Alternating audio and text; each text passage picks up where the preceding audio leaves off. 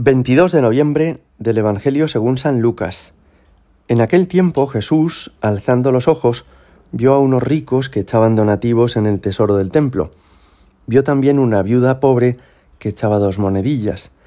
Y dijo, En verdad os digo que esa pobre viuda ha echado más que todos, porque todos esos han contribuido a los donativos con lo que les sobra, pero ella que pasa necesidad ha echado todo lo que tenía para vivir. Palabra del Señor. En julio del año 2017, el Papa Francisco anunció una modificación en las causas de canonización que se instruyen en la Iglesia. Hasta ahora se entendía que había dos motivos por los que a una persona se la podía elevar al honor de los altares, canonizar. El primer motivo es el martirio, es decir, cuando por odio a la fe otra persona le arrebató la vida y éste, el mártir, murió perdonando y dando su vida cruentamente por amor a Jesucristo, o el segundo modo era por la práctica de las virtudes heroicas. Una persona que, que, por ejemplo, durante toda su vida ha sido enormemente generosa, humilde, trabajadora, orante, y se ha comprobado que toda su trayectoria vital es ejemplar, es impresionante, ha vivido las virtudes no ya de una manera ordinaria, como una buena persona, sino de una manera excepcional, de una manera heroica. Pues bien, desde 2017 hay una tercera vía para que una persona pueda ser elevada a los altares, y es la que el Papa ha llamado la del ofrecimiento de la vida. ¿Y a qué se refiere con esto?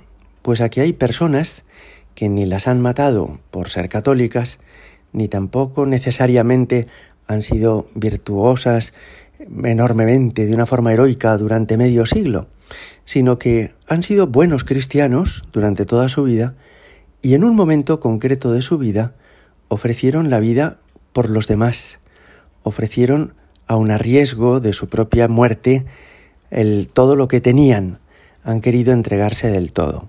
Seguramente todos recordáis el caso de ese muchacho madrileño que hace unos años en Londres el chico del patinete por enfrentarse a unos islamistas que estaban atentando en Londres, fue asesinado.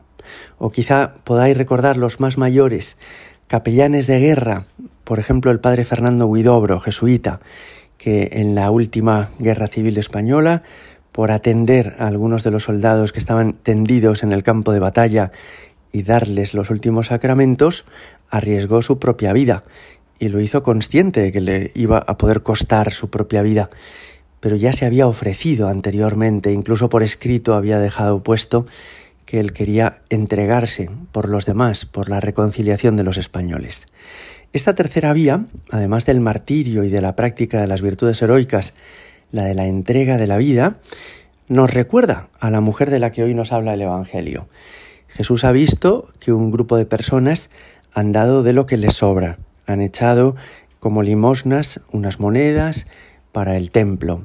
Pero hay una mujer que sin pensar en lo que podría cenar esa noche o en lo que podría comprarse a partir de entonces, da todo lo que tiene, se entrega por completo, con una confianza plena en que Dios proveerá, con una generosidad extraordinaria, esperando solamente agradar a Dios y no reservarse nada con Él.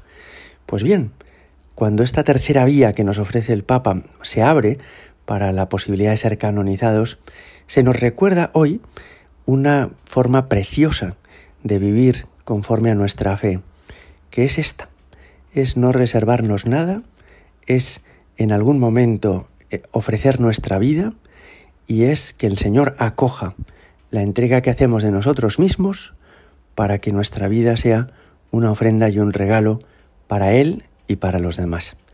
Fijaos que esta tercera forma de alcanzar la gloria de los altares no está tan lejos de nosotros. Es decir, cuántas personas en la vida ordinaria se ven en la tesitura de ofrecer su propia vida o de no hacerlo.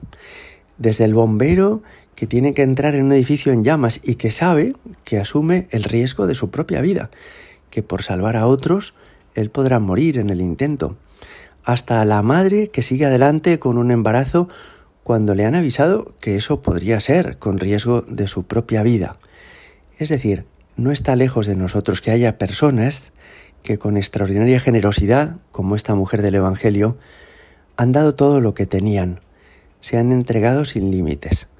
Así lo hace el Señor en la cruz. Así lo hace, aunque no de una manera cruenta, la mujer de este Evangelio que hoy escuchamos, y así somos invitados los católicos a vivir, aceptando la posibilidad que a veces nos da la vida de entregarnos generosamente por los demás. Gloria al Padre y al Hijo y al Espíritu Santo, como era en el principio, ahora y siempre, y por los siglos de los siglos. Amén.